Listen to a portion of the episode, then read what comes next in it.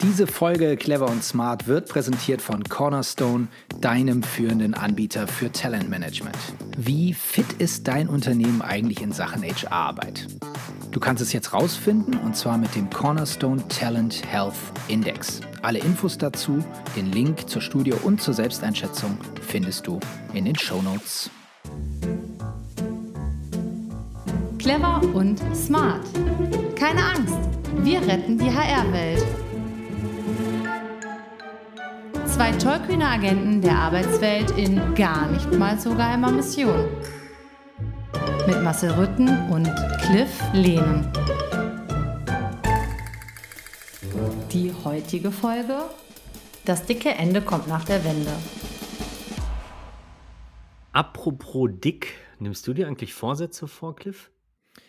Äh, du meinst jetzt hier quasi zum, zum Anfang des, des Jahres, ja? Ja, genau. Wir sind ja jetzt erst zwei Wochen im Jahre 2024. Von daher meine Frage, ob du dir Vorsätze vornimmst und wenn ja, ob sie noch lebhaft sind. Nee, also ich bin keiner, der sich jetzt eine Liste macht mit, äh, mit den typischen Vorsätzen, weniger Süßigkeiten essen, äh, äh mehr Geld sparen, mehr Sport machen. Das ist nicht der Fall. Aber was ich sehr gerne mache tatsächlich zwischen den Jahren, ist so diese Kontemplationsphase zu nutzen, um wirklich so ein bisschen, ähm, ja, mich zu reflektieren. Gar nicht so sehr Bilan Bilanz zu ziehen oder dann ab dem 1.1. alles anders machen zu wollen, aber schon zu reflektieren und Schlüsse zu ziehen und auch das ein oder andere fürs neue Jahr mitzunehmen. Von mir aus auch mir vorzunehmen. Aber ich bin überhaupt kein Freund von Vorsätzen und das Allerschlimmste ähm, finde ich, diese kollektiven Vorsätze, so Dry January oder Veganuary oder mhm. sowas, da bin ich überhaupt gar kein Freund von, ehrlicherweise. also ich bin total dafür.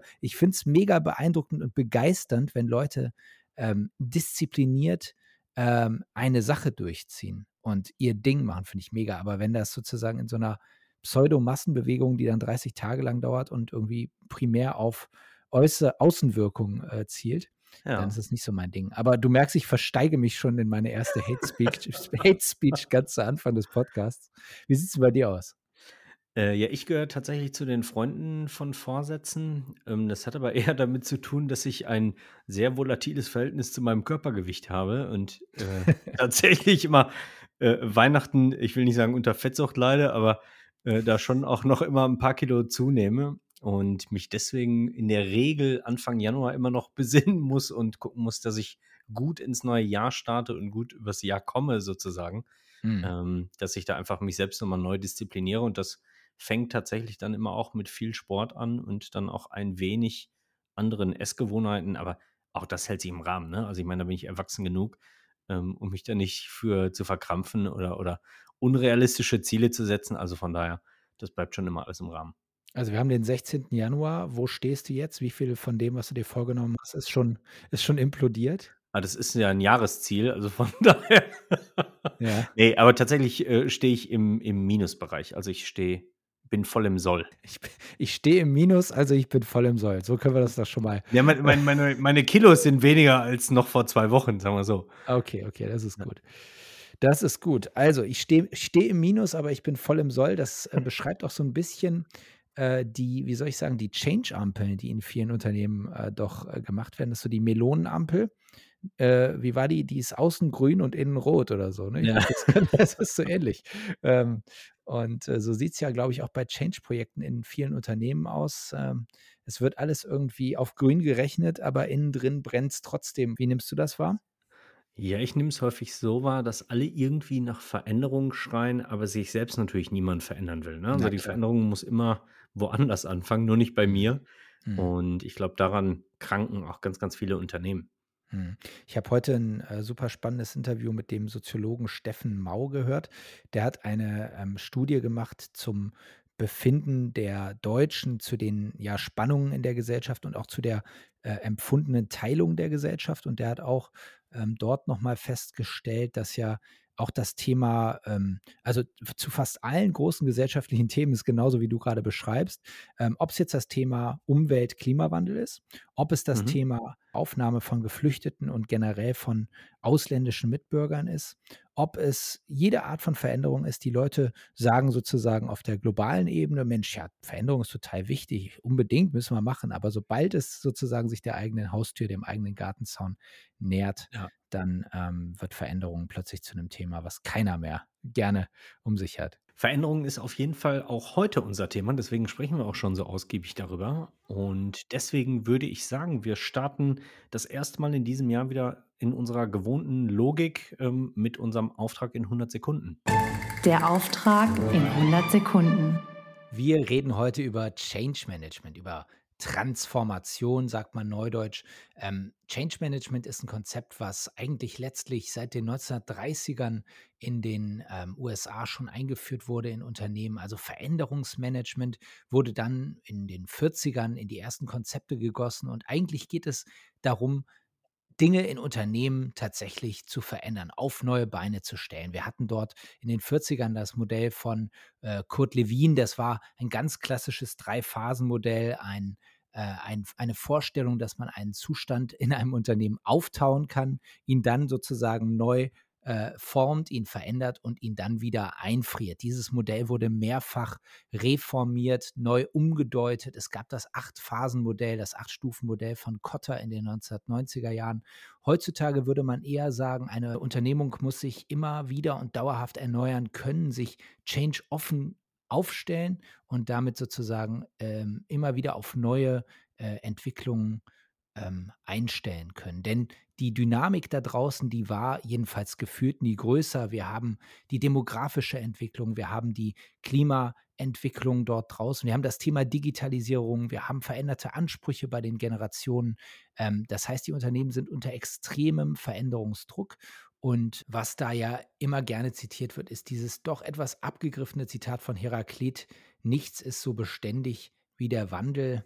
Ähm, ich finde es eigentlich schöner zu sagen, so wie Hans-Joachim Gerks, nur wer sich ändert, bleibt sich treu. Das ist eigentlich die spannendere Losung. Change und Transformation, sind die Begriffe jetzt baugleich? Ich weiß es nicht so genau. Bei Change würde ich tendenziell eher in Projekten denken. Bei Transformation denke ich in längeren Zügen. Vielleicht kann man es vergleichen. Change ist so ein bisschen die Radikaldiät. Transformation ist die Ernährungsumstellung. Das passt dann auch zu deinen neuen Gewohnheiten, Marcel. Und eine Zahl noch aus den Studien, die wir auch später besprechen werden. 70 bis 80 Prozent aller Change-Projekte, die in Unternehmen reingegeben werden, die scheitern in aller Regel. Und wir werden uns gleich anschauen, warum dem so ist. Die einen sagen so, die anderen so. Ja, vielen lieben Dank für die Zusammenfassung, Cliff. Und tatsächlich deckt sich das so ein Stück weit auch mit meiner Erfahrung, dass die Leute unterschiedlich auf Change gucken. Ne? Also jeder hat so seine eigene Definition und jeder hat auch so, glaube ich, sein eigenes zumutbares Maß an Change, ähm, was er oder sie an den Tag legen mag. Total. Also ich meine, das hast du ja, glaube ich, auch in deinen Jobs immer erlebt. Es gibt ähm, allein schon Typen Mitarbeiter, Mitarbeiterinnen, die haben Bock auf Veränderungen. Es gibt einfach solche, die haben da nicht so viel ähm, Bock drauf. Und ähm, beides hat ja auch sein Gutes, muss man sagen. Denn Veränderungswilligkeit brauchst du immer, aber du brauchst auch immer Stabilität. Du brauchst auch immer eine Art von Anker äh, in der Organisation, die ähm, dafür sorgen, dass gewisse Dinge tatsächlich so bleiben, wie sie immer waren, auch wenn das so ein bisschen ewig gestrig klingt. Aber ähm, diese Art von Dualität, die braucht man, glaube ich. Naja, aber Change an sich ist ja kein Selbstzweck, sondern du machst ja bestimmte oder treibst bestimmte Change-Projekte voran, weil es die äußeren Einflüsse so erfordern, weil sich der Markt verändert zum Beispiel. Und deswegen ist es ja so, dass du Change vorantreibst, weil du die Zukunft des Unternehmens sichern möchtest und nicht, weil du irgendjemanden deiner Kolleginnen und Kollegen ärgern möchtest. Ganz genau. Und das ist ja genau das, wo, ähm, wo dieser, äh, dies, dieses Spannungsfeld sich auftut, dass eben Dinge auf strategischer Ebene entschieden werden, die dann aber äh, kommunikativ nicht zurücktröpfeln in die Organisation und dann, wenn sie sozusagen in den Einheiten umgesetzt werden sollen, äh, sich Unverständnis breit macht, weil die strategische Mission oder jedenfalls die Relevanz in der Praxis nicht richtig durchkommuniziert wurde. Und ich glaube, das ist eines der, der Probleme in vielen Change-Projekten, dass nicht sauber oder nicht von Ende zu Ende kommuniziert wird. Das ist auf jeden Fall ein wichtiger Punkt, wobei ich auch äh, erlebt habe in meiner Praxis, dass es Organisationen oder Personen gibt, die zwar schon auch kommunikativ alles haben, was sie brauchen und auch verstehen, was da gemacht werden soll, aber trotzdem sehr ablehnend gegenüber Change sind, weil sie, also zum Beispiel war ich in den letzten Jahren viel in Frankreich unterwegs und die haben mir halt häufig gesagt, naja, wir haben hier in den letzten Jahren super viele Change-Projekte gemacht und jedes Mal, wenn wir so ein Change-Projekt gemacht haben, ist hier irgendjemand rausgeflogen. So, und deswegen wollen wir einfach keinen Change mehr. Wir wollen, dass alles so bleibt, wie es ist. Klar, wenn Change immer bedeutet äh, Personalabbau, wenn Change immer bedeutet radikale Schnitte, dann ist Change natürlich irgendwann ein vollkommen verbrannter Begriff. Aber auch selbst wenn Change nur ja, Veränderungsprojekte, Innovationen, ähm, neue Arten miteinander zu arbeiten bedeutet, je mehr Change in die äh, Organisation reingedrückt wird, ähm, heißt nicht, dass, dass dann auch äh, wirklich dieser Change immer auch stattfindet, sondern manchmal eben das Gegenteil. Auch das zeigen Studien, dass je mehr Change du versuchst gleichzeitig umzusetzen, desto weniger Veränderung kommt am Ende wirklich bei raus. Ja, und ich stelle mir auch immer die Frage, ob man selbst auch die Persönlichkeit dafür ist, um Change zuzulassen. Ne? Also eine Person, sagen wir mal, die, die jeden Tag ihre komplett selben Gewohnheiten braucht und benötigt, äh, beruflich als auch im Privaten. Wie sehr kann die Person dann im beruflichen äh, dafür verantwortlich sein, welche Systeme zum Beispiel neu eingeführt werden oder welche, welche kulturverändernden Maßnahmen auf den Weg gebracht werden. Ne? Du, du stellst ein Projektteam zusammen, die eine bestimmte Veränderung herbeiführen sollen und dann sitzt da irgendein Grieskram bei, der sagt, nee, finde alles doof, ja, haben wir alles schon tausendmal gemacht. Man weiß aber ganz genau, naja, das ist die Person, die jeden Tag äh, den gleichen Bus zur Arbeit nimmt, zur selben Uhrzeit. Ähm, und wer der Bus kommt eine Minute zu spät, dann wird die Person unruhig. Absolut, aber ich glaube, im Change gilt das Gleiche wie sonst auch, dass ein divers zusammengestelltes Change-Team da auch Wunder wirken kann. Denn ein so eine, ein so eine Person, vielleicht, ich sage jetzt mal der klassische Bedenk Bedenkenträger, ja, um das mhm. mal böse oder gar nicht so böse zu formulieren, aber es ist auch ja. wichtig natürlich, dass Leute, dass Leute alle Seiten sehen und äh, es gibt auch bei jeder Veränderung natürlich schwierige Seiten. Seiten. So eine Person ist natürlich immer auch wichtig, um diese Stimmen im Unternehmen abzubilden. Aber es dürfen nicht zu viele sein, denn du willst ja am Ende doch ähm, das Ziel einer Veränderung auch erreichen.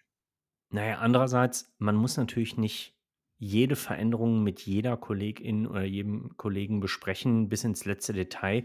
Manchmal reicht es natürlich auch, die Kollegen dann zu informieren, wenn dann die Veränderung wirklich eintrifft. Also es muss nicht immer jeder und jede ähm, zu jedem Zeitpunkt einbezogen sein. Aber tatsächlich dann, wenn es existenziell wird, dann soll natürlich die Kommunikation so früh wie möglich stattfinden. Aber ich muss natürlich auch aufpassen, dass ich meine Kolleginnen und Kollegen nicht mit Informationen überfrachte, die vielleicht zum, zu dem Zeitpunkt nicht relevant für sie sind oder im Gegenteil zu viel Ängste schüren. Nein, das ist klar. Ich meine, man kann, man muss äh, in so einem Projekt muss nun mal ein Kernteam eingebunden sein. Ähm, äh, Information muss äh, in einem gewissen Rahmen auch, wie soll ich sagen, äh, top secret gehalten werden, denn du kannst natürlich in einem, in einem Change-Projekt nicht gebrauchen, dass sich Gerüchte oder tatsächliche Fakten im Unternehmen verbreiten, bevor irgendwelche äh, trockenen Tücher äh, um das Projekt herumgeschlagen sind. Ja, das, das, ist, äh, das ist völlig klar. Aber ich glaube, wenn die Veränderung da ist, dann sind begleitende Kommunikationsmaßnahmen im Unternehmen sehr, sehr wichtig. Also einfach, dass die Menschen ähm, dann auch wieder erreicht werden und ab, abgeholt werden, auch wenn das so ein abgedroschener Begriff ist. Er stimmt, glaube ich, in dem Kontext ganz besonders, ähm, äh, dass dann eben auch der, ähm, wie soll ich denn sagen, ja, der, der Vibe im Unternehmen nicht so ins Negative sich dreht. Ne? Mhm. Und dass die Kommunikation sich nicht ins Negative verselbstständigt. Wir hatten ja eben über die klassischen Change-Modelle ähm, gesprochen und da gibt es ja auch die berühmte Change-Kurve mit den verschiedenen Phasen und eine Phase ist nicht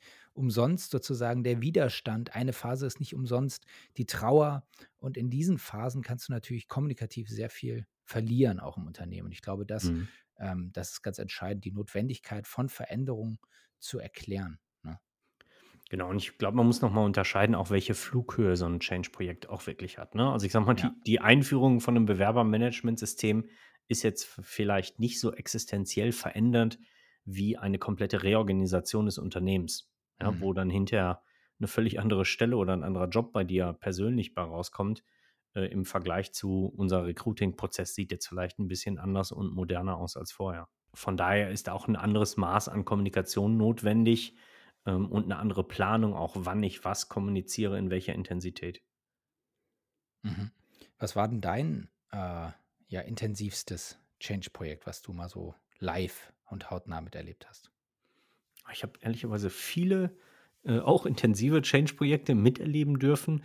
Ähm, ehrlicherweise gehören so Reorganisationen wirklich zu den essentielleren, ne? Also, wo du wirklich ans Eingemachte gehen musst und den Leuten äh, im Zweifel sorgsam oder behutsam erklären musst, dass sich ihr Job in Zukunft verändern wird. Ich glaube, das Change-Projekt mit dem, mit dem größten Krawallpotenzial hatte ich mal bei der Einführung einer neuen Stellentitelarchitektur. Da, da ging es nämlich wirklich darum, was steht in Zukunft auf meiner Visitenkarte oder in meiner Signatur. Und äh, da kann ich dir sagen, da reagieren die Leute am Anfang total relaxed und sagen, ach komm, mein Stellentitel ist mir doch gar nicht so wichtig. Ja? Aber wenn es dann darum geht zu sagen, übrigens, Frau Müller, ähm, wir haben Ihren Stellentitel wie folgt geändert.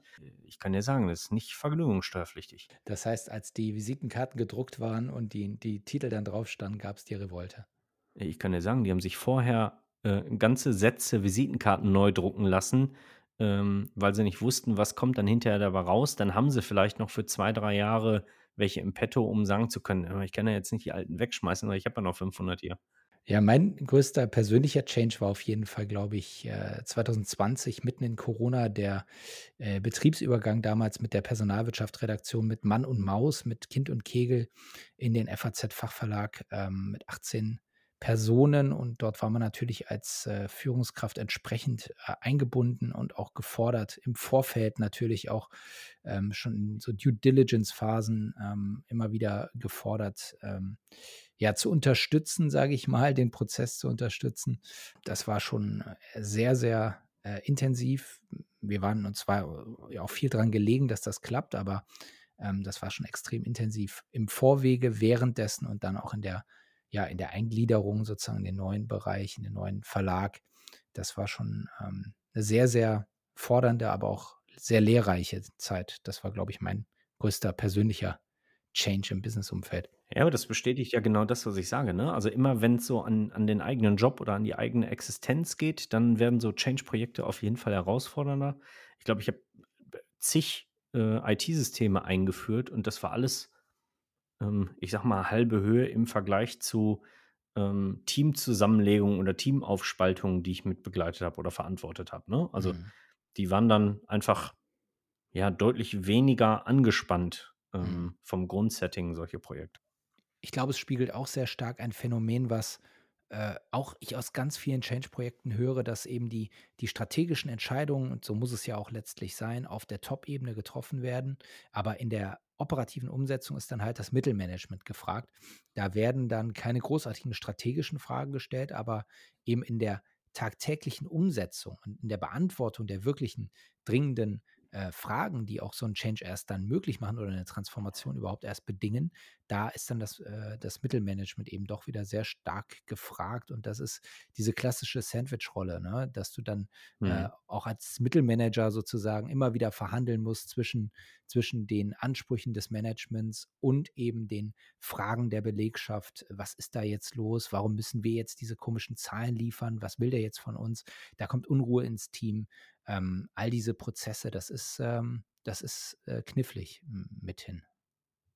Ja, und es führt halt dazu, dass manche Fragen ja noch nicht beantwortet werden können. Weißt du? Also wenn, wenn MitarbeiterInnen mitbekommen, da muss ein Data Room gefüllt werden. So, mhm, dann, genau. Äh, dann stellen sich sofort die Fragen so, oh, werden wir verkauft? Oh, was passiert mit mir? Absolut. Und äh, kann ich meinen Kredit vom Haus noch bezahlen? Ja. Und äh, das Top-Management denkt sich dann, ja, Moment, ne, wir sind doch gerade erst in Gesprächen und versuchen ja. jetzt erstmal äh, Überblick über die Datenlage zu kriegen. Aber klar, da entstehen sofort Ängste und du im Mittelmanagement stehst halt da und sagst dann, ja, äh, ich gebe es mal weiter. Ähm, ja. Wir müssen einfach schauen und ne, hier soll sich nichts wesentlich verändern und dann kommst du irgendwie sechs Monate später doch um die Ecke und sagst, ups, übrigens, äh, meine Aussage von vor sechs Monaten war nicht ganz korrekt, weil wir haben uns nochmal zusammengesetzt und leider ist alles anders da muss ich dann sagen, also ich, ich war zu dem Zeitpunkt auch durchaus versiert in allen möglichen Change-Modellen. Ich hatte auch schon äh, selbst die Ehre, einmal ein Interview mit, mit John Cotter führen zu dürfen und ich, ich habe da durchaus, war theoretisch ganz gut aufgegleist, ja. Allerdings habe ich da ehrlicherweise in all diesen Change-Phasen gar nicht so sehr nach Handbuch gearbeitet, wenn ich dann ehrlich sein soll. Wie, wie äh, hast du das so erlebt? Konntest du die klassischen Modelle dann auch in Anwendung bringen oder hast du eher sozusagen in der Situation gehandelt, situativ gewissermaßen geführt in dem Moment? Äh, beides, ne? Also schon auch das grundlegende Wissen gehabt, dass äh, nicht sofort alle Hurra schreien, nur wenn man sagt, übrigens, Freunde, äh, wir haben uns überlegt, wir wollen hier folgende Veränderung, ja, dann Mhm, werden nicht mhm. sofort alle eine Party schmeißen. Das ist so, das gibt dir die Theorie mit, ja, dass das nicht so sein wird. Auf der anderen Seite musst du schon sehr situativ damit umgehen, weil du ja unterschiedliche Stakeholder in so Projekten auch hast, ne?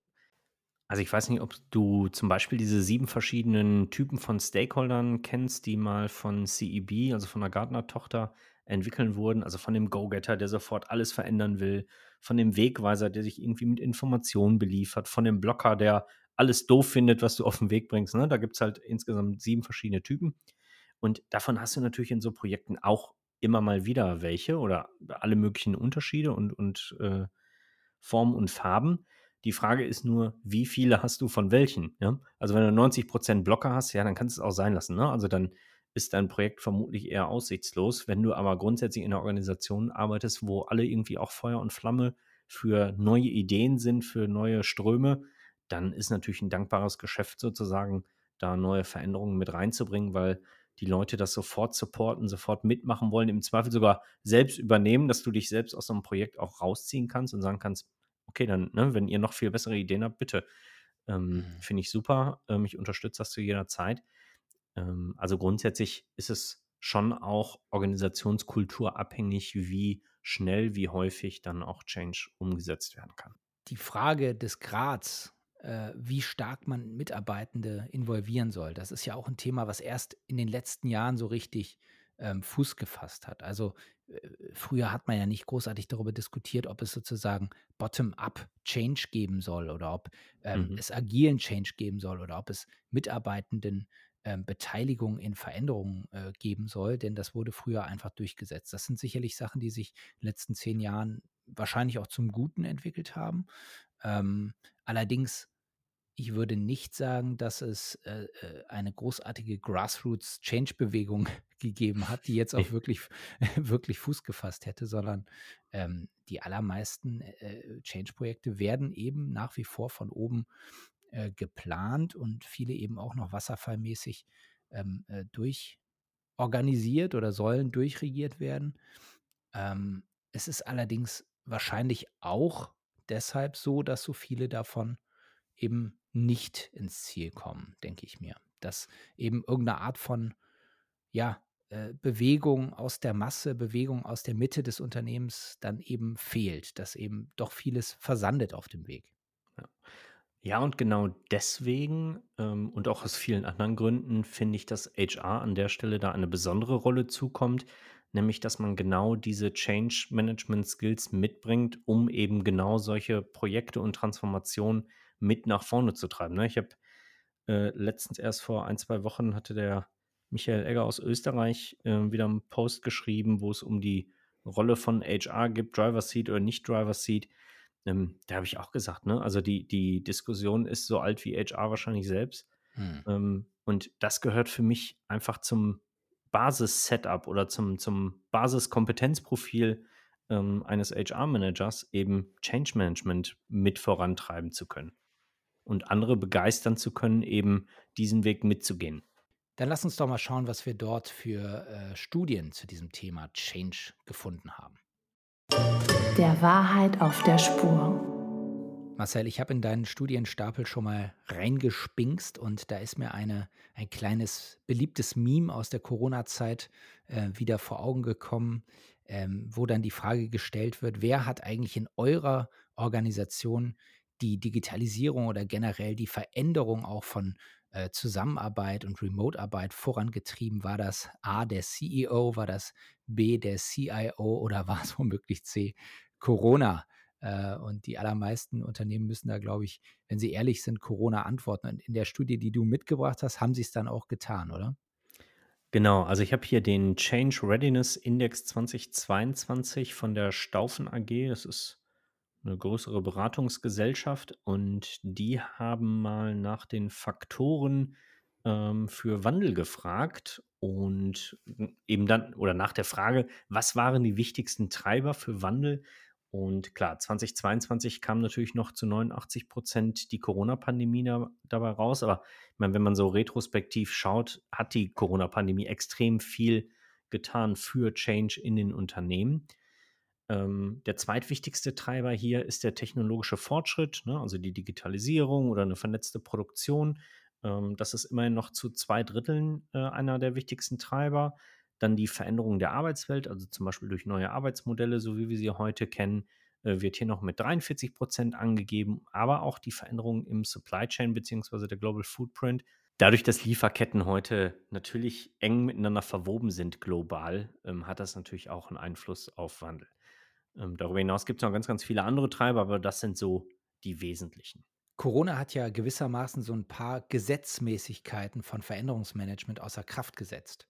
Du hattest plötzlich einen völlig anderen, äh, Grund, auf dem man gemeinsam stand oder vielleicht einen unsichereren Grund, auf dem alle standen, sodass plötzlich Gewissheiten verrückt waren, sodass plötzlich Annahmen, äh, sich geändert haben, sodass, ja, Veränderung auf eine Art möglich wurde, wie man es vorher nicht, ähm, äh, dachte. Das ist sicherlich für Soziologen und auch für Change Manager, äh, 'ne ganz spannende, Zeit gewesen und auch wahrscheinlich in der Rückschau noch mal spannend, sich das anzusehen. Ja, vielleicht auch eine dankbare Zeit, ne? Weil Hm, ja. während dieser Phase auch die die sogenannte Late Majority einfacher Mhm. einzufangen war, ne? Also, Mhm. den Leuten zu erklären: „Wir brauchen diese Veränderung, weil sonst werden wir morgen nicht mehr marktfähig sein oder nicht überleben können oder unseren Genau. Betrieb einfach nicht mehr öffnen können.“ So. Genau. Und das ist selbst dem Letzten oder der Letzten klar geworden und daher war diese Bereitschaft, ähm, quasi auch das eigene Tun, das eigene Handeln zu verändern, viel, viel größer als bei oder zu einer anderen Zeit oder bei anderen Projekten. Also, Co Corona als transformatorischer Sonderfall, auch spannend. Da hätte ich jetzt auch nicht gedacht, dass wir da noch mal hin abbiegen in dieser Sendung, aber umso, äh, besser. Ich habe jetzt, äh, eine Studie von 2023, ähm, dabei. Also, wir sind schon ein bisschen fortgeschritten in der Zeit, und zwar die Capgemini Change, äh, Studie, die seit vielen Jahren eine der wesentlichen Studien rund um dieses Thema ist. Die Capgemini-Studie hat sich im vergangenen Jahr 23 sehr stark, äh, konzentriert auf das Thema Daten im Change. Äh, deswegen ist sie für unsere Zwecke gar nicht mal so relevant. Aber was ich spannend fand, die befragten knapp 1.000 Führungskräfte weltweit haben also den Zeitpunkt der zuletzt erlebten Veränderungen wie folgt beschrieben: 28,3% der Befragten sagen: „Wir befinden uns aktuell in einer Veränderung“, und 43,5% sagen: „In den letzten 6 Monaten gab es bei uns eine relevante Veränderung.“ Und, ähm, ich finde, das beschreibt natürlich ziemlich gut diese, ja, Bewegung, die gerade in der Welt so stattfindet, die, äh, Dynamik der Veränderungen der Prozesse, äh, die ist da, glaube ich, in diesen Zahlen ganz gut ganz gut abgebildet. Ja, es gibt ja im Moment keinen, der nicht über Veränderung stöhnt. Aber was ich mir noch mal angeschaut habe, ist tatsächlich, wie Transformationsgeschehen sowohl bei Führungskräften als auch bei Beschäftigten wahrgenommen wird. Und das IW hat dazu ähm, 2021 über 3.600 Beschäftigte und etwa 1.500 Führungskräfte befragt. Und das ist super spannend, wenn nicht auch logisch dabei herausgekommen, nämlich ähm, Führungskräfte sagen zu zwei Dritteln, dass die Notwendigkeit der Veränderung gut erklärt wurde. Ja? Im Mhm. Gegensatz dazu sagen die Beschäftigten nur zu 42 Prozent, äh, dass das wirklich gut geschehen ist. Ja? Das heißt, da gibt es ein Gap von knapp 24, 25 Prozent. Ähm, das gleiche bei der Frage danach, sind denn unsere Ansprüche berücksichtigt worden? Da sagen 61 Prozent der Führungskräfte, jo, haben wir berücksichtigt. Mhm. 44 Prozent der Beschäftigten hingegen sagen, ja, das wurde zwar berücksichtigt und 56 Prozent der Beschäftigten sind leer ausgegangen. Ja. Ähm, und das zieht sich immer so weiter, das Bild. Ne? Also 55 Prozent der Vorgesetzten oder Führungskräfte sagen, äh, durch den Change wurde unsere Fehlerkultur gestärkt. Ähm, das sehen aber ehrlicherweise nur 41,6 Prozent der Beschäftigten so. Also ähm, ja, da gibt es scheinbar grundsätzlich eine Tendenz, ähm, dass Führungskräfte Change immer oder Transformationsgeschehen immer deutlich wirksamer wahrnehmen. Hat vielleicht aber auch damit zu tun, dass sie natürlich viel stärker, auch zeitlich intensiver in solchen Prozessen mit drin hängen. Absolut. Du bist ähm, gewissermaßen von Anfang an mit dabei oder nicht von Anfang an natürlich, aber du bist in einem sehr viel früheren Zeitpunkt involviert, ähm, als es der Rest der Mannschaft ist. So hast du natürlich viel mehr Informationen bekommen zwischenzeitlich. Ähm, und ja, du schaffst es einfach nicht mehr nach hinten raus, gerade wenn dann so ein Thema einmal kommuniziert ist und einmal, wenn es äh, am Licht der Öffentlichkeit angelangt ist, dann wieder all diese wichtigen Informationen nachzuliefern, die äh, vielleicht tatsächlich relevant sind, um das Ganze dann im Gesamtzusammenhang auch äh, verstehen zu können. Ich habe noch eine Zahl beziehungsweise Zahlen aus einer Studie ähm, aus der Schweiz in der Tat äh, von Bearing Point, von der dor dortigen Schweizer Landesgesellschaft. Die haben auch äh, 300 Manager dort befragt. Ähm, das passt vielleicht noch ähm, zu dem, was du gerade sagst. Mhm. Und zwar ähm, die äh, Relevanz von Change Management in der Organisation wird eingeschätzt von verschiedenen Ebenen. Und ähm, auf äh, Ebene des Management Boards oder der Shareholder sagen 84 Prozent Change ist extrem wichtig. Auf Executive Board oder Management-Ebene sind es noch 54 Prozent. Bei den äh, Department Managern, bei den Bereichsleitern sind sozusagen noch 35 Prozent. Die Division Manager sagen 29 Prozent, Change ist wichtig und im, im Team, beim Teammanager sind es noch 21 Prozent. Also selbst auf diesen Führungsebenen sieht man schon, dass äh, je näher du dem operativen Klein-Klein kommst, desto weniger bist du wirklich interessiert daran, größere Veränderungen in der Organisation jetzt auch noch durchzuhalten. Ja, ich glaube, das kann man ganz gut auf Deutschland übertragen. Ne? Also ich glaube nicht, dass die Schweizer da so komplett anders ticken als wir Deutsche. Also von daher äh, glaube ich schon, dass man das gut reinnehmen kann wo du es mir schon gestattest, die Schweizer Studie hier zu zitieren, dann würde ich hier nämlich tatsächlich auch noch die, die sechs Gründe, die dort am häufigsten genannt wurden, für das Scheitern von äh, Transformations-, von Veränderungsprojekten, die würde ich hier gerne nochmal mit einwerfen. Ähm, erstens ist das der Punkt äh, Kultur, Mentalität, also emotionaler Widerstand, das als Hauptgrund. Der zweite Punkt ist das Thema Führung, also mangelnde Unterstützung, im Bereich Leadership als Grund für äh, scheiternden Wandel. Drittens, das hatten wir auch schon, Kommunikation, also dass innerhalb der Organisation nicht klar durchkommuniziert wird. Ähm, der vierte Punkt ist einfach äh, ein People-Thema. Also es mangelt an, ja, wie soll ich sagen, Man- und Woman-Power und an entsprechender Befähigung, an mangelndem Know-how. Ähm, fünftens sind es Strukturen und Prozesse, wo einfach äh, ja nicht darauf geachtet wird, dass die den Wandel mitgehen können. Und das sechste, ja auch das ist gut, äh, ist ganz klassisch äh, die Umsetzung. Da fehlt dann die, die Roadmap und äh, das Ganze bleibt auf dem Wege dann irgendwo stehen.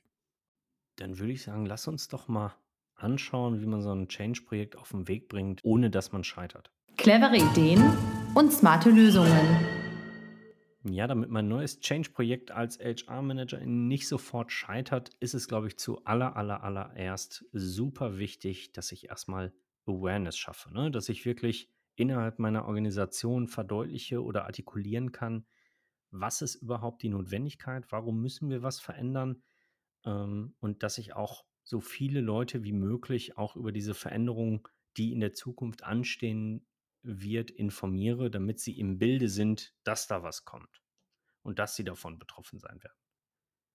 Mhm. Also das ist sozusagen so der klassische äh, Anfang, den auch Kotter beispielsweise beschreibt, also das Thema Dringlichkeitsgefühl schaffen und eine Art von ja, informa informatorischer Grundlage auch bieten dafür. Ne? Genau, und dann eben auch zu sagen, naja, wer ist denn das Team, das sich darum kümmert, diesen Change hier voranzutreiben? Ja, also mhm. den Kolleginnen und Kollegen wirklich auch die Sicherheit mitzugeben, ähm, A, ihr seid in guten Händen, ja, und mhm. B, wer von euch Kompetenz mitbringt, dieses Change-Projekt nach vorne zu treiben, der melde sich bitte, weil ähm, wir beziehen gerne deine Kompetenz mit ein, um eben dieses Change-Projekt zum Erfolg zu bringen.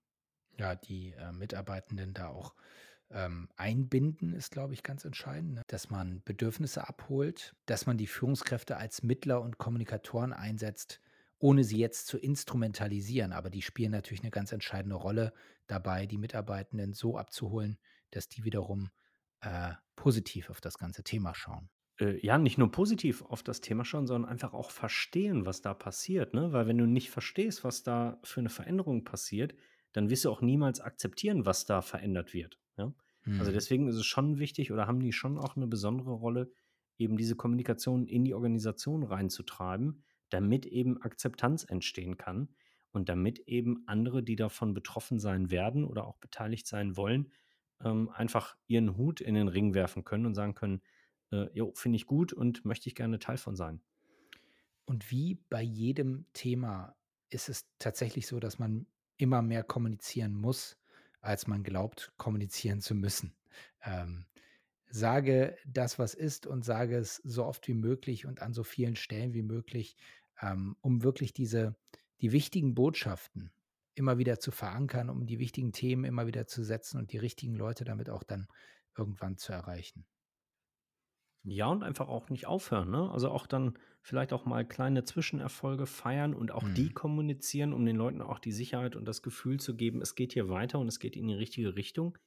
Weil auch dann wird es natürlich dazu führen, dass immer mehr Personen sagen, jo, die sind richtig gut on track gerade, ähm, die bringen uns in die richtige Richtung und ich frage mal nach, ob ich auch Teil davon sein kann. Und so kann ich halt ähm, sowohl meinen Support anbieten, als auch ein eigenes Commitment für dieses Projekt oder für diesen Transformationsprozess mit auf den Weg zu bringen. Mhm. Und da brauchst du natürlich auch klar formulierte Ziele. Du brauchst klar formulierte äh, Zwischenzustände, die, ähm, die zeigen, dass es vorwärts geht. Die zeigen, dass die Ampel sozusagen nicht nur eine Melonenampel ist, die auf grün steht, sondern eine echte Ampel, die wirklich äh, Fortschritt auch mit sich bringt für jeden einzelnen Mitarbeiter. Genau, das ist bei, ich sag mal, einfachen IT-Implementierungsprojekten natürlich deutlich einfacher möglich, weil du dann einfach deinen Projektplan zeigen kannst und sagen kannst, okay, was, was wann wo, ja, was haben wir da erledigt. Mhm. Bei größeren Transformationsprojekten, ja, wo du in diesem Always Better-Status bist, da musst du natürlich anders rangehen an die Kommunikation, ähm, dass du bestimmte Erfolge herausstellst. Ja, und wenn das mit dem Change, mit der ständigen Veränderung nichts wird oder wenn es einfach zu sehr frustriert, dann helfen nur noch Alkohol und Drogen und zwar am besten noch direkt am Arbeitsplatz, denn darum wird es in unserer nächsten Folge gehen, Marcel. Genau, die Folge heißt Allzeit bereit und ständig breit. Ich freue mich schon ganz besonders darauf. Ich, wir überlegen noch tatsächlich, ob wir es äh, in die Tat umsetzen äh, und uns währenddessen besaufen, mal schauen, wie wir uns da bis nächste Woche einig geworden sind. Ja, äh, ich bin immer noch äh, guter Dinge, dass uns das irgendwie gelingt, aber seid nicht, seid nicht enttäuscht, wenn wir nachher doch wieder so nüchtern wie sonst auch äh, dieses, diesen Podcast hier bespielen. Ja, ansonsten werden wir diesen Podcast hier zukünftig aus der Betty Ford Klinik äh, ausstrahlen. Also von daher. Ich hoffe nicht. In dem Sinne, Nein. Dir, Marcel, eine gute Woche und euch, liebe Smarties. Wir haben euch heute gar nicht mehr Smarties genannt, Marcel. Das ist doch unser Ja, das müssen wir neuer. auch nachholen. Ja, wollte ich gerade sagen. Euch, liebe Smarties, auch eine gute Woche. Wir hören uns bald wieder und bis dahin eine gute Zeit. Bis dahin.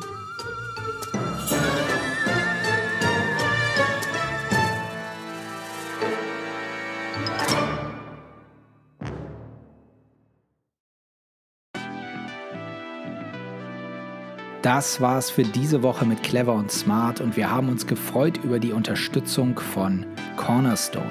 Weißt du, wo dein Unternehmen in Sachen HR steht?